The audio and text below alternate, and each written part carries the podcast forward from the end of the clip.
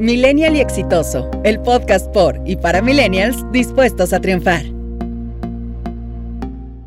Bienvenidos a un nuevo capítulo de Millennial y Exitoso, el podcast en el que cada semana trataremos de redescubrir a la generación millennial a la vez que retamos el concepto de éxito. Todo esto a través de las historias de las personas que la componen. Yo soy Luis Bastida y esta semana tendremos como invitada a Ana Laura López Lara, licenciada en Administración y fundadora de la consultoría en Administración de Recursos Humanos Cargi Soluciones, quien nos compartirá cómo se le hace para dividir tu vida entre dos países, tres ciudades, su consultoría, asesoría de inversiones y demás actividades que desempeña. Los invitamos a escucharla ya que, además, estará dispuesta a apoyar a jóvenes talento en el desarrollo de su perfil profesional como parte de su aportación a este programa. Como ella misma lo dice, solo le hace falta ser mole los domingos. Les agradecemos escucharnos y queremos recordarles que si quieren dejarnos algún comentario o sugerencia sobre los temas que les gustaría escuchar, o incluso si les interesa ser invitados a este programa, nos escriban a nuestras redes sociales Millennial y Exitoso en Facebook e Instagram o a nuestro correo electrónico oficial yo soy arroba millennialyexitoso.com. Sin más preámbulo, comenzamos. Bienvenidos a un nuevo capítulo de Millennial y Exitoso, capítulo número 1.7. Y antes de presentarles a nuestra invitada, les cuento que esta semana también nos acompaña Alma Aguilar, quien, como saben, forma parte del equipo que hace posible este podcast. Alma, ¿listísima para este capítulo? Listísima para que escuchemos a Lau, que la verdad estoy súper emocionada y contenta de tenerla en el programa porque yo sé que nos va a compartir cosas muy interesantes acerca de su historia de éxito y que nos van a servir mucho a, todos los que estamos escuchando este podcast. Así es. Hoy estaba pensando que, se nos ha ido este mes súper rápido con tantos invitados también extraordinarios que hemos tenido, ¿no lo crees? Sí, se fue rápido porque aparte, eh, no solo es la parte del podcast, sino atrás estamos haciendo otro trabajo y y la verdad es que ha sido súper interesante y estamos muy agradecidos con todos los que nos han escuchado. La verdad es que nos estamos llevando experiencias eh, increíbles. Yo, yo le platicaba a Luis que estaba muy emocionada por participar en el proyecto porque pues tenía yo muchas cosas que quería platicar, pero la verdad es que me quedé, eh, no sé, súper sorprendida de todo el recibimiento que hemos tenido y de todo lo que nosotros estamos aprendiendo y estamos que nos están compartiendo, la verdad es que ha estado muy, muy, muy padre. Sí, también me tiene muy emocionado esa parte de, aprender de toda la gente que, hemos estado invitando, de nuestros invitados. Eh, de cada uno de ellos he aprendido algo que me estoy quedando también y yo espero que, toda la, la, gente que escuche este podcast, pues también se lleve, se lleve algo y esa es la intención eh, retar un poquito los, los conceptos ¿no? que, que, se tienen sobre estas palabras de, de, millennial y de exitoso, retarlo y que cada uno de nuestros, eh, nuestros invitados nos compartan qué es para ellos. Y bueno, pues entonces, eh, el momento esperado, como escucharon en el intro, el día de hoy nos acompañan a Laura López Lara, de quien soy colega de carrera y de universidad. Lau, ¿cómo estás? Bienvenida. Hola, ¿qué tal? Buenas tardes, mucho gusto. Hola a todos y gracias por la invitación y el espacio. No, hombre, gracias a ti. La verdad es que me emociona mucho tenerte en este programa, eh, ya que después de que estuvimos platicando por teléfono y nos contabas en todo lo que estás eh, actualmente, pues estoy seguro de que muchas de las personas que nos escuchan se sentirán inspiradas también por tu historia y todo lo que traes preparado para nosotros en este capítulo. Y pues para ir calentando motores, cuéntanos, ¿Quién es y a qué se dedica Ana Laura López Lara? Muchas gracias. Bueno, pues eh, mi nombre es Ana Laura López Lara. Para los cuates, soy Laura López.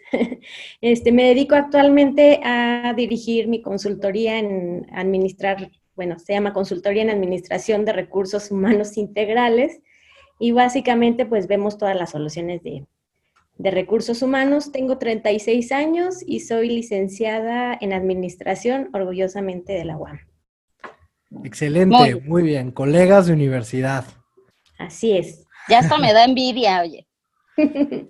Sí, sí, la, verdad, es que es una buena universidad, Almita, sí deberías de No, yo lo sé. Eh, hemos tenido muchos invitados que son egresados de ahí y la verdad es que ha estado padrísimo todo lo que nos han, nos han contado. Así que, Lau, para mí es de verdad un honor tenerte con nosotros, en específico contigo, porque la verdad es que soy fan de los recursos humanos. Entonces, nos, me gustaría mucho que, que nos platicaras cómo llega Laura a tomar la decisión de formar su propia consultoría. Platícanos. Muchas gracias. Pues fíjate que eh, quisiera hacer una aportación de ahorita que estaban hablando de esta cosa del éxito, que para algunos el éxito significa pues un sueño en particular, para otros es a lo mejor terminar una carrera, para otros tener el trabajo de sus sueños, ganar un sueldo en específico. Y bueno, eh, quiero partir de ese punto porque para mí hoy me siento en una etapa plena y siento que el éxito, este, pues ya lo he estado construyendo con el, con el paso de los años y llegué a la consultoría de recursos humanos porque curiosamente en otros podcasts, déjenme decir que soy fan de, de su programa, los estuve escuchando todos y hay un punto en particular de los que adolecemos nosotros los millennials y ese es que tenemos una falta grandísima o gravísima de este, orientación vocacional. Sí, eh, sí que nos la dieron en la prepa, sí que a lo mejor existía en algunas universidades al principio, pero este, pues realmente yo recuerdo que cuando quería estudiar la universidad, quería estudiar derecho porque no veíamos matemáticas o quería estudiar administración porque en todas las empresas siempre querían a un administrador. Ese era el, el digamos como que el mito o la leyenda y es por eso que esas carreras se hicieron con mucha demanda y bueno, pues caí ahí en, administración. Recuerdo muy bien que en la prepa, según había este, una orientación vocacional en donde te daban un cuestionario y pues sí, era un test de esos de revista en donde tú llenabas de, ¿te gusta interactuar con la gente? Sí. ¿Te gustan las matemáticas? Este, no. Y entonces todos los que este, poníamos un tachecito en donde sí nos gustaba interactuar con la gente, pum, vale, pues te vas para administración y todos los que no, te vas para, matemáticas, ¿no? Y bueno, pues ya, de ahí este, entré a la universidad, a la UAM, y bueno, pues estudié un año economía y lo hice por estrategia, porque eh, administración era, pues con base en lo que les acabo de contar, era una carrera que a lo mejor era muy difícil de, el acceso, según yo, y me metí a economía que nadie la quería, me quedé exactamente a la primera, pero oh, me doy cuenta que este, hay econometría desde el principio, economía basada en no sé qué. Y bueno, yo lloraba los primeros cuatrimestres en la UAM porque no entendía muy bien de qué se trataba. Yo quería estudiar administración. Y bueno, el chiste es que salgo de la carrera, eh, me meto a trabajar a un call center. Creo que también esta es la vida como de, los millennials. Todos saliendo de la carrera estudiamos en, un call center o, o, por nuestra vida tuvimos que pasar por un call center o por un parque de diversiones o por este, vender hamburguesas en un McDonald's o algo así.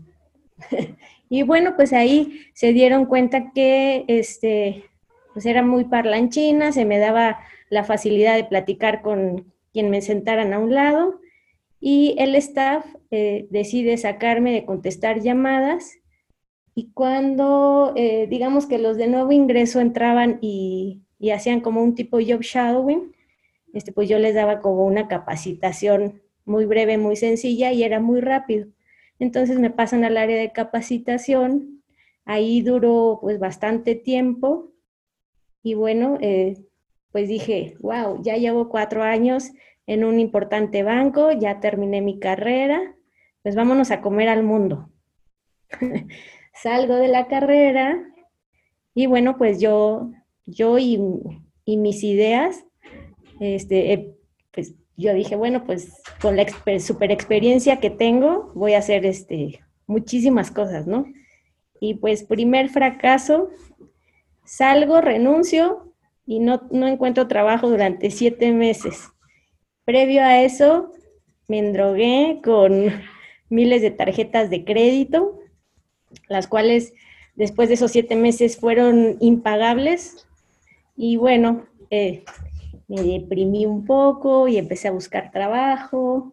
y no lo encontraba. Y bueno, el cuento corto es que después de ese tiempo empecé a, a buscar trabajo y bueno, me dieron la oportunidad de poder entrar a una empresa de telecomunicaciones.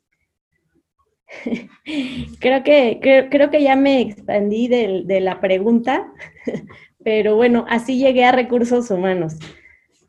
Y ya de ahí empecé a, madurar pues la carrera de, recursos humanos en, en, el área de capacitación. A los seis meses de que entré como instructor de esta empresa de telecomunicaciones, ven mis habilidades y pues me dan la oportunidad de ser coordinador nacional de capacitación en el área de ventas. Y bueno, ahí es uno de los grandes parteaguas del por qué elegí especializarme en la capacitación. La verdad es que es súper interesante porque tomas, haces varias, eh, tocas varios puntos sensibles, creo que para toda nuestra generación, ¿no? Lo primero es un tema de, salir de la carrera y de siempre todo el mundo nos, nos decimos, quiero trabajar en algo que me gusta, ¿no? O en lo de mi carrera. Más allá de lo que me gusta, pensamos como en el, voy a trabajar en algo de mi carrera. Y la verdad es que estudiando administración, ¿qué es lo de tu carrera? ¿No? O sea, y, comparto ese mismo dolor, ¿no? Porque la verdad es que, y justo, y a mí me encanta mi carrera y yo, yo desde siempre quise estudiar administración, porque aparte mi papá estudió eso y se dedicaba a la consultoría y eso me gustaba, pero mucha de la gente, amigos en común que tenemos, llegaron ahí como, como de rebote, ¿no? Incluso a la universidad, a la UAM, llegaron de rebote y no me aceptaron en la UNAM y no me aceptaron en el Poli y, y entonces, pues la UAM. ¿Y por qué administración? Pues porque no lleva tantas matemáticas o generalmente sea la respuesta, ¿no? Y entonces, la, la realidad es que cuando sales, pues no sabes en qué trabajar. Y como dices, muchos de nosotros, ¿no? Incluido un servidor, eh, pues empezamos en un call center diciendo, y pues, ¿qué voy a hacer? ¿no? Y de ahí empiezas tus carrera, empieza tu carrera, empiezas a hacer cosas, si es que las estás buscando, si es que te estás preparando. Y algo que, que, comparto contigo es este tema de, de, empezar a ver truncados dado algunas otras responsabilidades que tienes, ¿no? Y parecería que, que, son como, como bachecitos en el camino. Yo también me endeudé con la tarjeta y muchos de nuestra generación, yo me acuerdo que era la oleada de gente este, ¿no?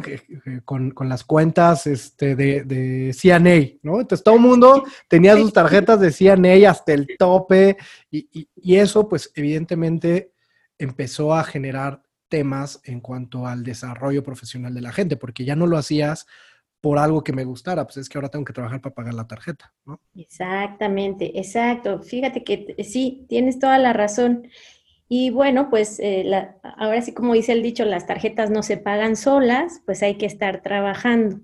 Y entonces ahí, después de, ese pequeño bache, como, como bien comentamos, eh, bueno, me voy a la empresa de telecomunicaciones, ahí empiezo a madurar un poco el puesto de ya tener gente a mi cargo, tenía 17 instructores. Eh, algo interesante es que la las edades de los instructores pues variaban eran desde jóvenes hasta ya personas pues con, edad madura y pues no es fácil que tú hoy en día pues imagínate, estoy chiquita, entonces mandar a alguien pues como que siento que, fue ahí mi gran reto de poder demostrar que, que era un buen líder, ¿no? Creo que me faltó sí debo de reconocer que eh, estuve ahí un tiempo madurando ese puesto y este, tuve la oportunidad que me hablaran o me hicieran ojitos de otra empresa igual de telecomunicaciones y pues este, me ofrecieron algo más interesante porque acá este, estoy muy agradecida, pero era solamente para el área de ventas, pero en donde me invitan a participar a trabajar es en una empresa en donde era yo ya este, como que la única figura de capacitación. Y bueno, pues eh, ahí también aprendí bastantes cosas, ahí aprendí temas igual administrativos, etcétera. ¿Qué empresa era la U? Eh, es, bueno, se llamaba Cablecom, es lo que hoy es Easy. Ah, mira, buenísimo. Exacto. Y bueno, esta empresa pues me dio las bases para pues sí, para todo, porque aquí ya no solo me especializaba en el área de capacitación, Aquí era comunicación interna, desarrollo organizacional.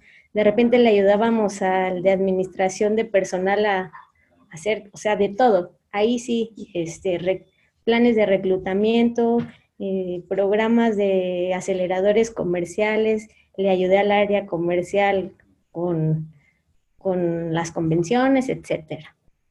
Pero ahí este, me di cuenta, fui a un congreso de recursos humanos y no se me va a olvidar porque ahí estaban hablando de las nuevas tendencias, de qué era lo que esperaba para el área de recursos humanos en, en unos años, ¿no?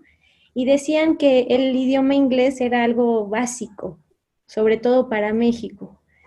Entonces, un día yo llegué, Luis y Alma, al baño, que es donde tienes eh, las mejores ideas, y bañándome me dije a mí misma, a ver, no tengo crédito del Infonavit, no tengo ya deudas, ¿por qué no me pongo a estudiar inglés pero en el extranjero? Y entonces vendí mi coche, vendí mis muebles donde rentaba y vámonos para Canadá. Entonces, este, cuando hablé con la directora, de, de, Easy, pues le platiqué mi plan de vida, se sorprendió, pero pues me dijo, adelante vas. Y bueno, pues me fui unos meses a estudiar idiomas también, como el otro invitado, a estudiar idiomas de negocios. Y bueno, pues ahí me di cuenta que las decisiones son bien importantes y el, el, no tener miedo y el aventarse tuve mucha gente que cuando yo les dije que renunciaba, empezó a decirme, oye Laura, pero ¿por qué te tratan mal? O sea, te vemos estable, tienes un buen salario, ¿qué pasa, no? Y entonces ahí es donde yo quiero invitarlos a todos a compartir mi historia porque yo decía, pues nada me obliga a estar aquí, o sea, el, el tema es estarte educando para, para salir adelante. Y yo y siempre tengo este lema, el conocimiento es poder. Y si no, o sea, si no estudias, si no te preparas, pues te vas a quedar estancado. Estamos viviendo un parteaguas generacional y te lo digo porque hemos estado haciendo varios estudios en donde si las personas no estamos preparadas, hoy es el, es el gran día. Decía Alma al principio que a lo mejor este, hay como tipo, cierto tipo de educación, pero la verdad, la, la mejor escuela de la vida es la que se está viviendo en donde te tiran y te tienes que levantar, ¿no? Entonces, yo lo que les puedo compartir es que me fui y este, rompiendo paradigmas porque me decían, ya eres, ya estás grande, ¿qué vas a hacer allá? Este, y bueno, eh, dice, tienes un trabajo estable, o sea, nadie te ha corrido. Entonces, cuando tú decides salirte de la caja y tener esa hambre de seguir creciendo es donde, no sé, están, haz de cuenta, no lo puedo explicar, no está en el aire, pero es algo que te impulsa a seguir adelante. Entonces, lejos de, de, tomarse pastillas de ego, de decir, ah, bueno, tengo esta especialidad, tengo esto, tengo aquello, lo que realmente te hace maduro como persona es cómo te estás enfrentando a la vida y las decisiones que estás tomando. Me gustó mucho el podcast de Sam, por ejemplo, en donde decía que este, la parte de la adaptación al cambio es crucial. Y hoy, si tú juntas todas las aportaciones que han dado los, los invitados, es, es verdad, el gran éxito, si tú te metes a ver a un TikTok, te metes a ver a un youtuber, a una persona que tiene influencia sobre los demás, te van a compartir eso, que el hambre que uno tiene, pero esa hambre de seguir aprendiendo, de seguir aportando, es la que te lleva al éxito, bueno, al menos profesional. Y bueno, este, sí, sí. A mí me encanta lo, lo, que comentas ahorita, la parte de la preparación, y justo ahí es a donde yo quería llegar, porque desde que empecé a leer, a leer perdón, la información que nos compartiste, eh, me, me, gustó mucho que algo predomina en ti, ¿no? Y es esa parte de la preparación y que es sumamente importante para todas las generaciones, para todos los que, los que estamos como, eh, los que queremos crecer o los que queremos ir más allá, porque es una constante la que nos va a enseñar y la que nos va a aportar. Y entonces ahí justo es donde vamos a empezar a crecer. Eh, también mencionabas algo que me pareció súper importante, que es la parte de la orientación vocacional. También creo que eso es muy importante, sobre todo para las nuevas generaciones, y es algo que veo que no lo toman tan en cuenta. Exacto, de hecho yo siento eh, bien extraño cuando yo, tengo primos más, más pequeños y, les digo, ¿qué quieres estudiar? Y bueno, hoy en día ya ni siquiera les mueve, les mueve seguir estudiando. Hoy en día, pues prácticamente se quedan en la secundaria, ya no tienen un plan de vida. Y es donde yo digo que, ¿dónde está esa hambre? O sea, si vas a hacer algo, no importa si eres profesionista o no, o sea, hazlo con pasión. Pero ¿qué es lo que mueve la pasión? Es, es algo que tú solo debes de encontrarte. Entonces, eh, sí, sí, yo no comparto esta idea de este, nadie experimenta en cabeza ajena. Para mí es totalmente erróneo. Claro que de, esas experiencias tú tienes que observar qué es lo que está sucediendo. Es un parámetro, es un, es algo que estás observando que está pasando y que tú no deberías de permitir que te pasara. Al contrario, aprende de los fracasos de los demás para que tú puedas fortalecerte en algo que tú quieras hacer. Y bueno, este regreso de Canadá, entro a una empresa transnacional y este, esta empresa también, eh, siempre es algo agradecida de todas las empresas y eso también este, como que abre camino a seguir teniendo networking, este, buenas amistades. Y bueno, eh, decido salirme el año pasado uno por temas de salud y otro porque también dije, bueno, creo que ya es momento, ya tengo edad suficiente, quisiera a lo mejor hacer algo propio y esta parte del, emprendimiento y esta parte de saber y entender que hoy en día hay TikToks que te ayudan o te invitan o te incitan a hacer cosas nuevas, dije, pues, ¿por qué no? Creo mi consultoría el año pasado. Este, también trabajo en una empresa de, de inversiones como asesor financiero.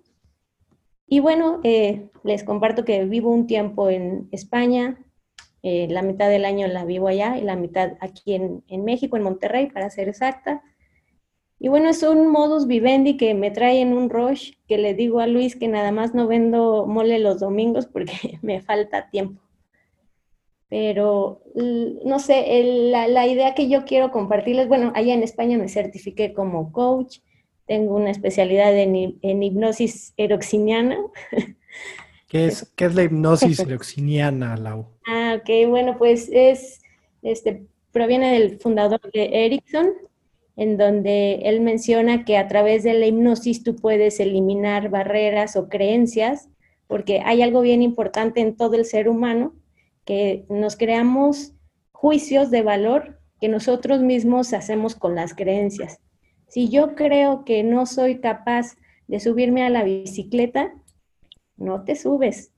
Entonces, eh, la parte de la hipnosis te hace ver, hacer una introspección y eliminar ese tipo de, barreras que te están impidiendo hacer lo que quieras hacer.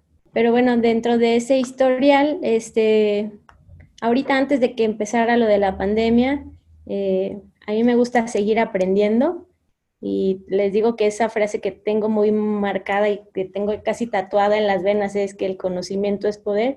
Me gusta estar actualizada.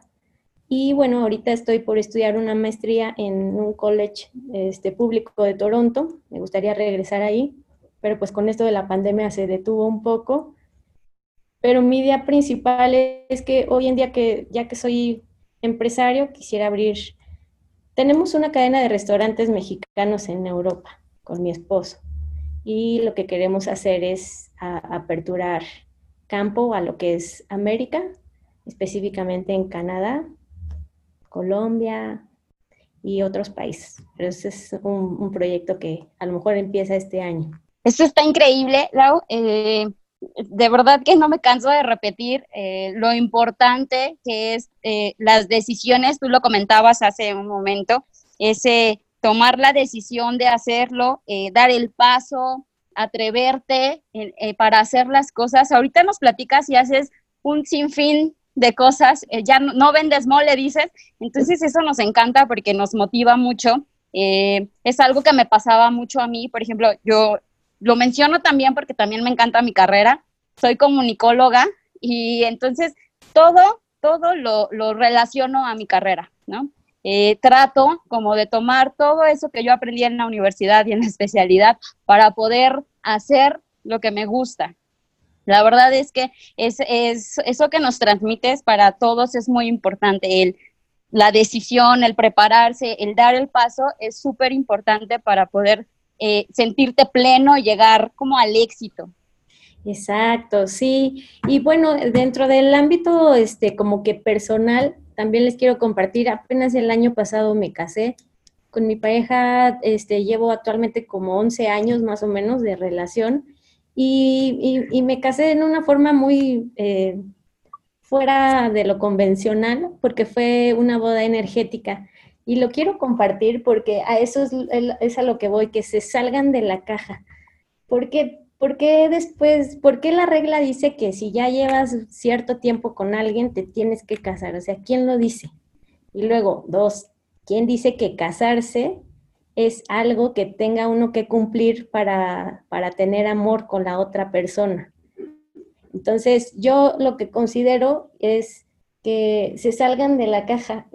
Y, hoy en día, la verdad, agradezco a mi familia porque eh, jamás me han hecho la incómoda pregunta de ¿y los hijos para cuándo? ¿no? porque creo que ven el, el modus vivendi que tengo, que pues, vivo un tiempo aquí, otro allá, en el celular, todo el día trabajando y así. Y bueno, eh, lo que quiero compartir y es, es eso, salte de la caja, nadie dice que tiene que ser así. Vive tu, tu, momento y lo que sí es una recomendación, y esa me pasó antes de caerme y de los fracasos que tuve en el camino, es que seas agradecido, eh, eh, siempre busques algo bueno y a veces la gente dice, ¿cómo puedes ver después de algo, después de esa tormenta algo bueno? Tal vez en el momento no lo ves, pero es una enseñanza y al final del día la energía, el pensamiento, las decisiones hacen que tu vida tome un rumbo diferente. No, es, nada está escrito, pero lo que sí te puedo decir es que una persona feliz puede tomar mejores decisiones. Fíjate que, comentas cosas bien interesantes en esto, e, en este momento sobre tu historia. Nos vas dejando varias cosas que, a mí me parecen súper valiosas. Eh, primero, este tema de, también de cómo te sientes tú y es lo que proyectas, ¿no? Hace, hace poco leyendo un poco de, de marketing, leía acerca del yo extenso y la cognición personificada. Y habla, me gusta esta frase que dice que los estados del cuerpo modifican los estados de la mente. Y tienen razón, ¿no? O sea, cuando vas, yo lo leía en teoría del consumidor, ¿no? Y, cuando vas y compras y te pruebas algo que te encanta y luego te lo pones y sales a la calle, todo el mundo te dice, wow, te ves genial. Pues a lo mejor te ves igual que siempre, ¿no? Pero, pero tú estás este, proyectando algo, ¿no? Que la demás gente también lo, lo percibe. Y creo que pasa mucho con, este tema que, tú comentas sobre éxito y felicidad, ¿no? Eh, y eso no solamente es por qué percibe la gente, ¿no? No, no hablaba sobre el ego, ¿no? No, no, no es por una cosa de, que la gente me perciba, que mira, yo soy exitoso, ¿no? No, no, no, sino porque eso también tiene impacto sobre las demás personas y un impacto positivo y que es parte de lo que tú nos quieres compartir entre todos estos aprendizajes que, has tenido a lo largo de tu, de tu historia, y seguramente muchos dirán, bueno, esta persona, pues cuántos años tiene, ¿no? somos contemporáneos, somos early, early theories, ¿no? Exacto. Entonces, la verdad es que son un chorro de aprendizajes y, pues compártenos la, de, de, todo este viaje que has, que has este, andado en, en, tu carrera profesional y que pues le queda muchísimo tiempo de seguir sembrando y cosechando cosas, ¿cuáles crees que sean los, los aprendizajes más grandes que has obtenido eh, de esta aventura? Pues mira, eh, el principal, el que yo he estado recorriendo, es la inteligencia emocional. Si tú sabes manejar esta inteligencia emocional, ¿cómo se maneja una inteligencia emocional? Me podrán o se podrán este, preguntar las personas. Pues uno es conociéndonos, Dos es eh, sabiendo y reconociendo de qué somos débiles, en dónde podemos tener áreas de oportunidad. Me estoy refiriendo a los valores, al carácter, a los comportamientos que hoy en día tenemos. esta falta de valores que se está perdiendo y que suena trillado, pero es realidad, eh, es real. O sea, la persona se forma, pero tiene una parte como muy técnica, que son los conocimientos, es ir a la escuela, etcétera, pero la más importante es la, la emocional. Y la emocional yo la dividiría en parte espiritual y no me voy a meter en temas de Dios, pero sí me voy a meter en temas de que eh, tu cuerpo está conformado con, sentimientos. Entonces algo te debe de mover. Y bueno, eh, de, si tú aprendes a reconocer y a poderte comportar y saber que algo me está enojando y lo puedo controlar, puedo tomar mejores decisiones. Ahora, la toma de decisiones para mí es crucial y saber que si yo hoy en día tomo una decisión, voy a tener una consecuencia, sea buena o sea mala. Entonces, el, buen actuar, dice en el coaching que el buen actuar siempre proviene de, desde la raíz. ¿Y de dónde viene la raíz? Pues de los valores. ¿Y de dónde vienen los valores? Pues de la crianza. Entonces, yo partiría de ahí, partiría de una buena educación eh, en, en valores, partiría de una educación a que te quieres dedicar, de una educación vocacional, de una orientación vocacional. Y con base en eso, pues podré, o sea, las personas pueden crearse como más respetuosas, eh, más tranquilas, más serenas. No, no todo es miel sobre hojuelas. Muchas veces nos caemos, pero el poder reconocer que ese ese tropezón que tuvimos, cómo lo, cómo lo levantamos o esa resiliencia, cómo la estamos llevando a cabo, es lo que nos da la fuerza. En, temas de inteligencia emocional, ¿no? Y, Goleman, Clau lo sabe, es uno de nuestros autores favoritos, porque, porque creemos eso, o sea, la, realidad es que hay mucha gente que, son unos genios para la cosa técnica o, o, lo que hacen, temas de liderazgo, son excelentes eh, en temas de, dirección, ¿no? De planteamiento estratégico. Eh, o sea, puedes tener un chorro de cosas, de virtudes, pero si no sabes primero concientizar y luego entonces también actuar de una manera en la cual eh, tus emociones las puedas dejar fluir y que eso te ayude a ti y ayude a los otros, la verdad es que estás pues casi perdido, ¿no? Yo, ¿cuántas veces no hemos tenido un jefe que, es buenísimo siendo jefe, pero es malísimo siendo líder, ¿no? Y, a lo que voy en esta diferencia, sin poner en un pedestal el concepto de líder, yo cada vez lo, lo cuestiono más, pero, pero sin ponerlo en el pedestal, sí creo que, que al final el que, el que también seas inspiracional, el que también ayudes a otros, el que tengas un buen impacto, el que tú mismo digas, oye, esto me da miedo, esto me da gusto, esto me va a dar, generar una sensación este, de, pasión y esto me va a generar una sensación de furia, que lo concientices, que lo reconozcas, decías tú, ¿no? Que lo, que lo reconozcas y después que lo uses eh, de una manera positiva, creo que ayuda muchísimo. Y parte de, lo que yo veo en la generación es que cada vez la gente se va dando más cuenta de eso, pero le hace falta, ¿no? O sea, tiene que, tiene todavía que trabajar mucho más en ello. ¿Y, tú qué recomendarías entonces para que la gente pueda ir trabajando en, ese sentido, ¿no?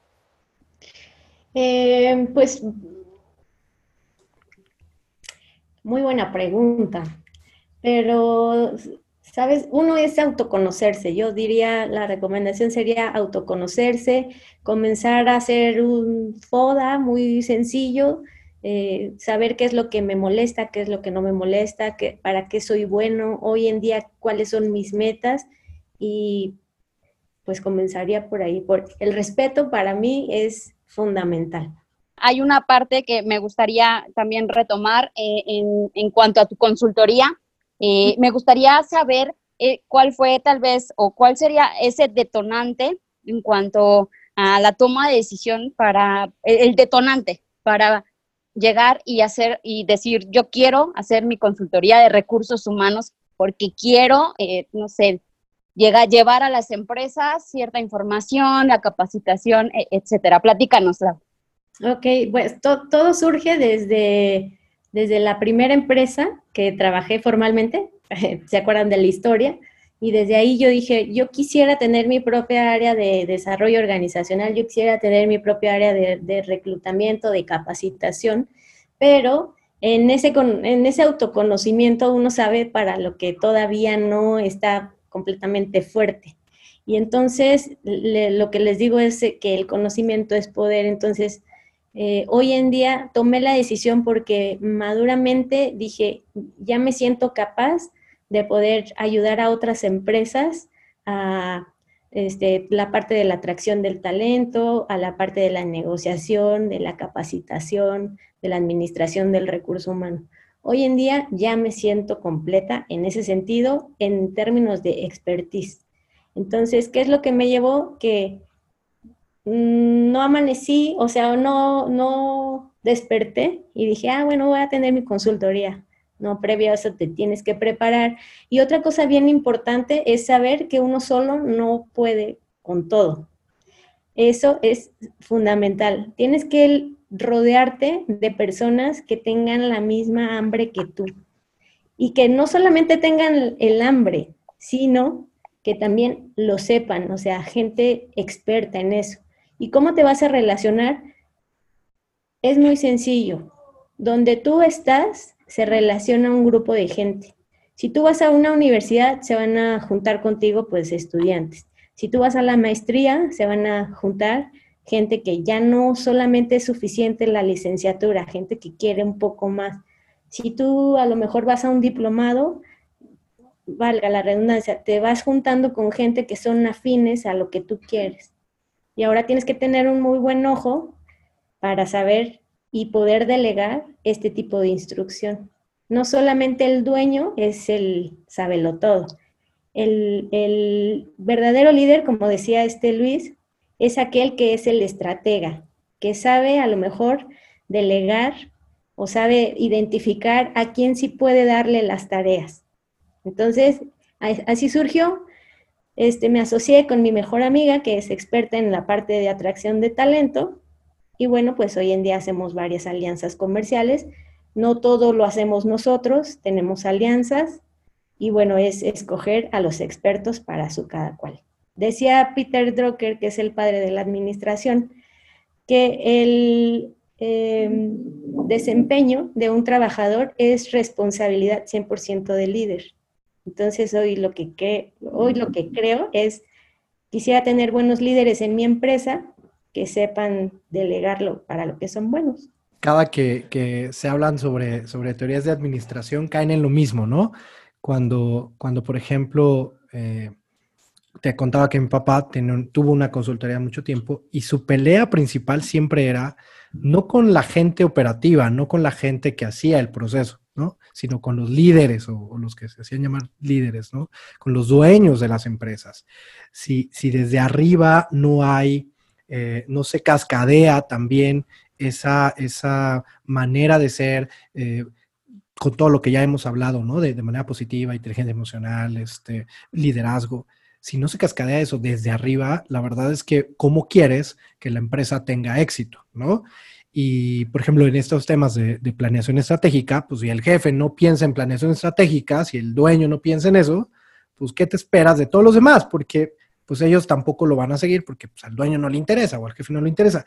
Y creo que ahí entra muy bien eh, lo que tú estás haciendo también en tu, en tu consultoría sobre también dirigirte seguramente a esos niveles en donde, en donde se necesita muchísima, en verdad, muchísima capacitación en las empresas, ya no solo a la gente en temas técnicos, sino a los líderes en cómo llevar a sus organizaciones a que no solamente cumplan con los objetivos económicos, sino también con los objetivos en términos de bienestar para el personal, de bienestar, de, de calidad hacia sus clientes, de comunidad incluso, ¿no? Con todos sus stakeholders.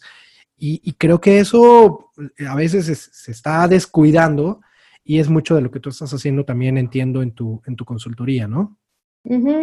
Sí, y la verdad es que les paso este, este dato, acuérdense de mí, que ese es el parteaguas de las empresas. Hoy en día es el desarrollo organizacional y el talent management es lo que va a vender hacia las empresas. Si hoy tienes a un trabajador contento, feliz, te va a generar un mayor desempeño.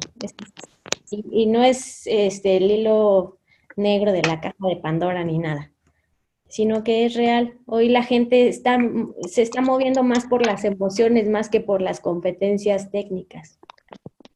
Totalmente de acuerdo, totalmente de acuerdo. Y, mira, y es un tema que me apasiona y seguramente vamos a, y, bueno, le apasiona a Alma, a Cloud, todos en este podcast estamos convencidos de eso, que, es un tema bien relevante para las organizaciones y las que, y más con, estos temas, ¿no? De, ahora con, con, la pandemia creo que detonó muchas cosas que si no se aprovechan, eh, que si no se, primero no se, no se reflexionan, y, se ejecuta también rápido, porque eso también va a ser otra variable, ¿no? El tiempo, híjole, va a ser vital que lo aprovechemos.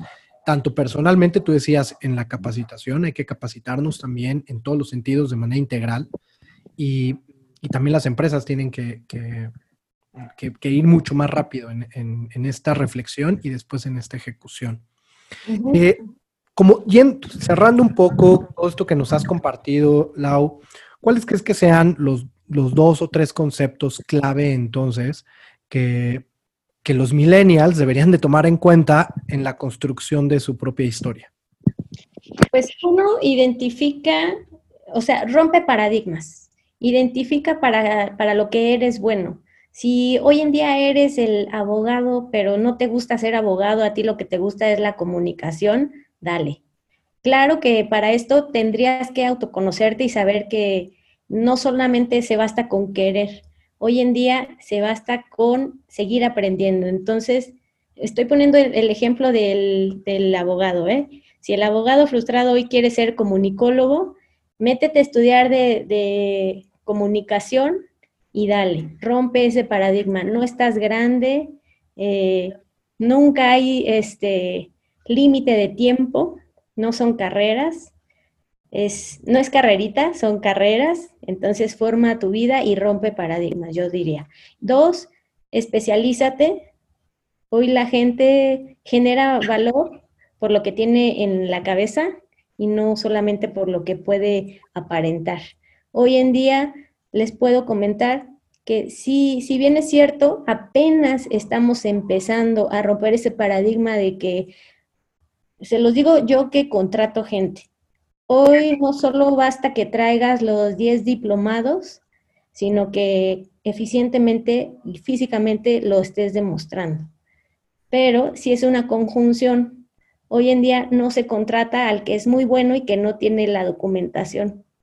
Vamos hacia allá, pero hoy en día capacítate, estate constantemente eh, educando, genera propuestas de valor en el banco alguna vez me dieron, mi jefa me dio esta frase y nunca se me va a olvidar, y es, vende tu trabajo, hazte, hazte notar. ¿Qué los demás no están haciendo que tú sí estás haciendo? ¿Para qué eres bueno?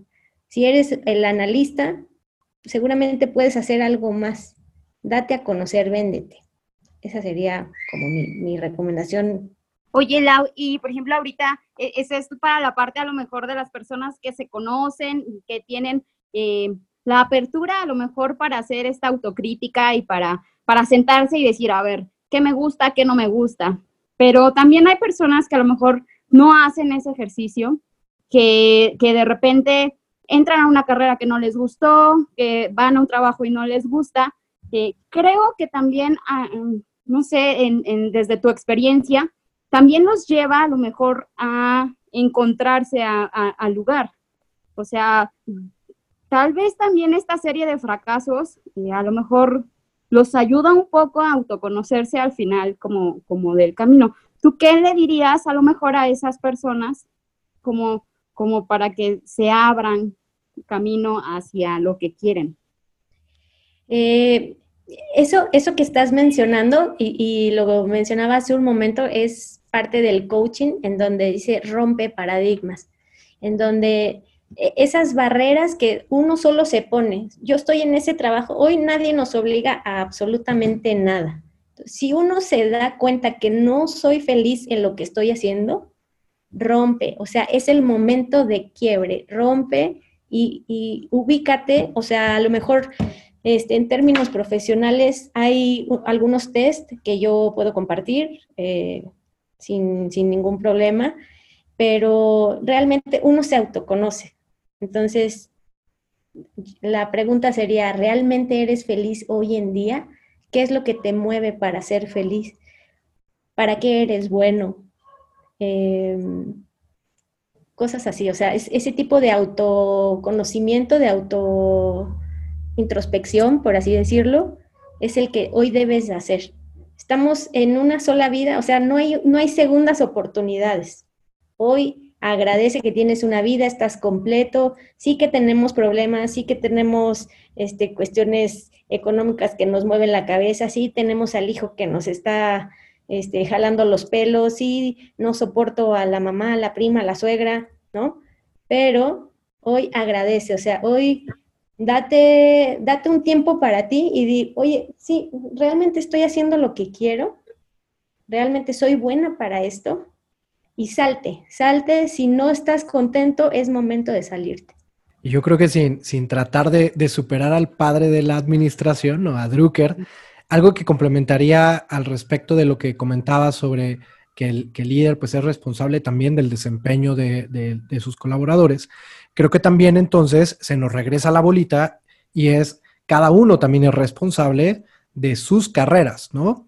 Y, y eso es bien importante porque yo, yo me he encontrado con mucha gente, seguramente yo mismo lo he hecho en algún momento, que dices, híjole, es que no me dan la oportunidad, ¿no? ¿quién no te la está dando, mano? O sea, tú estás decidiendo estar ahí, ¿no? Oye, pero es que mira que, este, bueno, las circunstancias, porque mira, tengo ya responsabilidades en mi casa. Oye, y ahorita nos vas a decir una de tus recomendaciones, ¿no? En, cuando no, o sea, no hay ni edad, ni hay un buen momento, ni hay un mal momento. O sea, pues tienes ciertas circunstancias, tendrás que, que, que tomar riesgos bien planeados, asumir la responsabilidad de esos riesgos que tomas también, pero pues en una de esas le pegas, ¿no? O sea, al final no estás tampoco atado a que si el jefe este, te, da la oportunidad, vamos, ¿no? También va mucho con esa responsabilidad que uno empieza entonces a tener en relación a su carrera, ¿no? Sí, exactamente. Y justo hablando de, de la carrera, a mí me gustaría aportar eh, y regalar pues una asesoría de una revisión exhaustiva de tu perfil profesional eh, a tres personas que estén en búsqueda de, o sea, me gustaría que, que fuera de estas personas que están estudiando en la universidad y que hoy dicen, hoy no, no sé todavía para lo que soy bueno, este, a esas personas sí me gustaría, porque a mí me hubiera gustado tener una Laura que me hubiera dicho algo así, que me hubiera impulsado, que a lo mejor, este, porque nosotros somos de repente, no sé, eh, a veces pecamos de, de, saberlo todo, pero me gustaría a lo mejor enfrentarlos a una entrevista real, porque en la escuela no nos enseñan eso, en la escuela nos enseñan cosas contables, teoría, pero realmente pararte en una entrevista no, no, no nos enseña. Hacer un buen currículum no nos enseña. Entonces, este, o, aquellas personas que a lo mejor están en, un punto crucial de hacer una promoción en sus empresas, me gustaría ah, también regalar un tipo assessment. Este, no importa si son personas físicas o si quieren invitarnos a sus empresas, con mucho gusto hacemos ese tipo de análisis. Me gustaría regalarlo. Lau, muchísimas gracias. Yo creo que, va a ser de gran valor para la gente que nos está escuchando.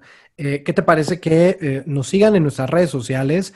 Les, dejamos, les dejamos las redes sociales tanto de tu consultoría como de, eh, bueno, nos pueden buscar en, en, Millennial Exitoso en Instagram y Facebook. Y dejamos la dinámica, si quieres, ahí las, las bases para que, para que puedan tener acceso a esta consultoría eh, gratuita que nos va a dar eh, a tres personas que, como dice, pueden ser personas que estén estudiando y que, y que quieran pues prepararse para, para, lo, para lo de a de veras, que es cuando salgan de la escuela, y, eh, o para alguien que esté en un momento como crucial de su carrera y que, que necesite una, una asesoría. Muchísimas gracias, Laura. La verdad es que creo que va a ser buenísimo para toda la gente que nos escucha. Sí, también este, les quiero comentar que también lo que tenemos o que podemos ofrecer es que nosotros contamos con bastantes grupos de intercambio de talento. Entonces, igual si nos quieren mandar sus currículums, porque estén a lo mejor en búsqueda de empleo, eh, con mucho gusto podemos boletinar sus perfiles. ¿A dónde te lo envían, Lau? Ah, sería a laura.lópez arroba soluciones cargi, bueno, este, C-A-R-H-I.com. Buenísimo, buenísimo. Y de todas formas, igual lo dejamos en nuestras redes sociales para que todos tengan acceso a esta información. Muy bien, pues eh, como todos saben, eh, cada semana tenemos una, eh, una sección de recomendaciones donde cada uno de nuestros invitados pues nos comparte algunas de los, de los libros, conferencias, videos o demás publicaciones que consideren que le van a agregar valor a nuestros escuchas. Y pues esta semana no es la excepción. Lau, nos preparaste varias recomendaciones y si estás de acuerdo, pues empecemos con el libro. Sí, bueno, son dos, les quiero recomendar dos.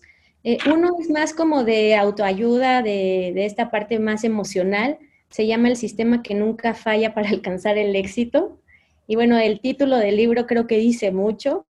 Eh, es de Clement Stone, que es un vendedor muy famoso de seguros en Estados Unidos.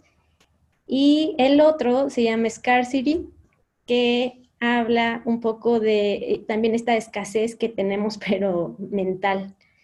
Y no les quiero espolear, pero eh, habla un poco de si yo me siento pobre en términos, o sea, tan solo decir yo me siento pobre, eso debilita la actitud y el comportamiento y el desempeño en lo que haga. Entonces está bien interesante cómo estás educando al cerebro para, para el logro de los éxitos particularmente en este libro de Scarcity, no lo he leído, Lau, ya, ya, lo, ya lo puse en la lista de cosas que, que, tengo que hacer antes de que acabe la pandemia y ya no me dé tiempo de hacer nada. No, te va a encantar, Conociéndote, te va a encantar. ¿Tú crees? Eh, leí la, la, reseña y ya nada más leyendo la reseña, un pequeño resumen, me encantó. Entonces dije, lo tengo que leer. sí, sí, lo recomiendo mucho justo por este tema de, como dices, de, escasez, ¿no? De repente, y hablamos otra vez de, los estados del, cuerpo, ¿no? Y los estados de la mente y cómo, pues, y vamos, vamos, no hablamos de, lo, que, lo que decía la esposa de, Javidú, ¿no? del exgobernador de, de Veracruz, de yo merezco, yo merezco. No, no me voy a ese extremo ni nada, pero, pero la realidad es que sí, de cierta forma, este, uno, uno también eh, en, su, en su mente empieza a crearse historias que le ayudan o le complican también en su camino, ¿no? Y, a todos nos pasa, todos en algún momento nos ha pasado y, o nos va a pasar eh, en menor o mayor grado, pero justo es cómo lo reconoces y después cómo actúas para, pues, para salir de esa, ¿no? Exacto, exacto. Hoy, hoy en día para mí eh, siento que el, el dinero sí que es un buen conductor, pero no es el que te da la felicidad. La felicidad la trae uno y, va a sonar trillado, pero es real. La felicidad uno la trae por dentro. Claro que con dinero sabe muchísimo mejor, ¿verdad? y bueno, este, también quisiera recomendar eh, un video. Eh, es un Fuck Up Nights. Ojalá que ahorita que termine la pandemia ya este, puedan asistir porque son, bueno, sí saben qué son los Fuck Up Nights, ¿no? Pero platícanos. Pero, platícanos. Ah, bueno, un Fuck Up Nights es como lo contrario a un TED Talks. Es decir, la gente habla, pero de sus fracasos y, y, te dice cómo se cayeron y grandes personas que han tenido éxito hoy en día y cómo salieron avante. Entonces, a veces es importante también reconocer que de esa caída sale algo bueno. Entonces, el Focus Night que yo quiero recomendar es básicamente del fundador, de Pablo Collada. Y bueno, este, cuando yo tuve la oportunidad de verlo físicamente y, nos platicaba eh, cómo creó el Focus Night. Y bueno, pues se reunieron varias personas, varios así amigos como nosotros, y empezaron a tomarse un café y hablar de sus fracasos. Entonces a alguien se le ocurrió decir, oye, ¿por qué no hacemos esto viral? Y bueno, hoy en día son súper famosos. Son, mexicanos, ¿verdad? O sea, la idea nace aquí en México. Es correcto. Sí, ahorita ya son ya, ya se expandieron, ya son internacionales. Sí, lo veía en su página, la verdad, súper interesante su concepto. Eh, desde el nombre es muy pegajoso, la hicieron muy bien con el nombre. Y, después vi que, eran mexicanos, una idea mexicana, y ya la vi en todo, o sea, hay en, un chorro en inglés y en otros idiomas. Entonces. Sí. Es ahí donde yo digo, salgámonos de la caja. Muy bien, Lau. Y en, serio, eh, está súper interesante todas y cada una de tus recomendaciones. Creo que partiendo de los libros, pues ahí podemos empezar a prepararnos, eh, acercándonos a todos, a todo este tipo de tecnología. Creo que también nos va a abrir mucho eh, el poder, eh, el conocimiento, vaya, que nos puedan aportar. Y de verdad te agradecemos mucho la parte de las recomendaciones. Ahora, como sabemos, pues este podcast es de Millennial y exitoso. Y entonces ahora vamos a platicar un poco acerca de los millennials. tenemos tres preguntas para ti, Lau. la primera es, ¿qué se le viene a Laura a la mente cuando se habla de millennial? Híjole, este, bueno, que somos un grupo de, discusión, eso es inevitable. podemos ser un grupo de discusión ya sea en el ámbito profesional y en el social. O sea, por donde le quieras ver, somos un grupo de discusión. Pero también siento que somos un punto de quiebre, porque por ahí dice el dicho de si el suena es porque agua lleva. Entonces, por algo han de estar hablando de, esta generación, tanto sea bueno o malo. Ok. Ahora, eh, platícanos, eh, para, para Laura, ¿qué es lo que hace a los millennials únicos? Bueno, sin duda alguna eh, es esta apertura a las nuevas tecnologías, es lejos de la apertura, este conocimiento que, y adaptabilidad que, tuvimos, porque somos el, el parteaguas, ¿no? De, de la tecnología pasada a las nuevas tecnologías.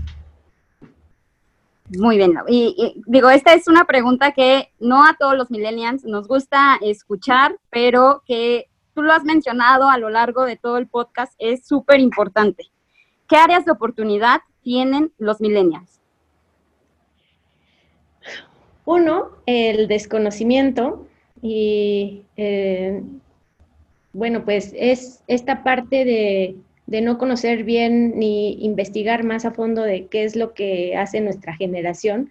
Yo decía que somos un, un parteaguas y somos un punto de quiebre y entonces deberíamos de ser como que los que marcamos la historia del antes versus el ahora. Y otra cosa que también adolecemos es un poco esta falta de, empatía. Y esto va derivado también de, del no alimentar esta parte de, valores y respeto, creo. Fíjate que eh, justo este tema de la empatía me parece que es algo que, digo, es un tema generacional también, pero en general social, ¿no?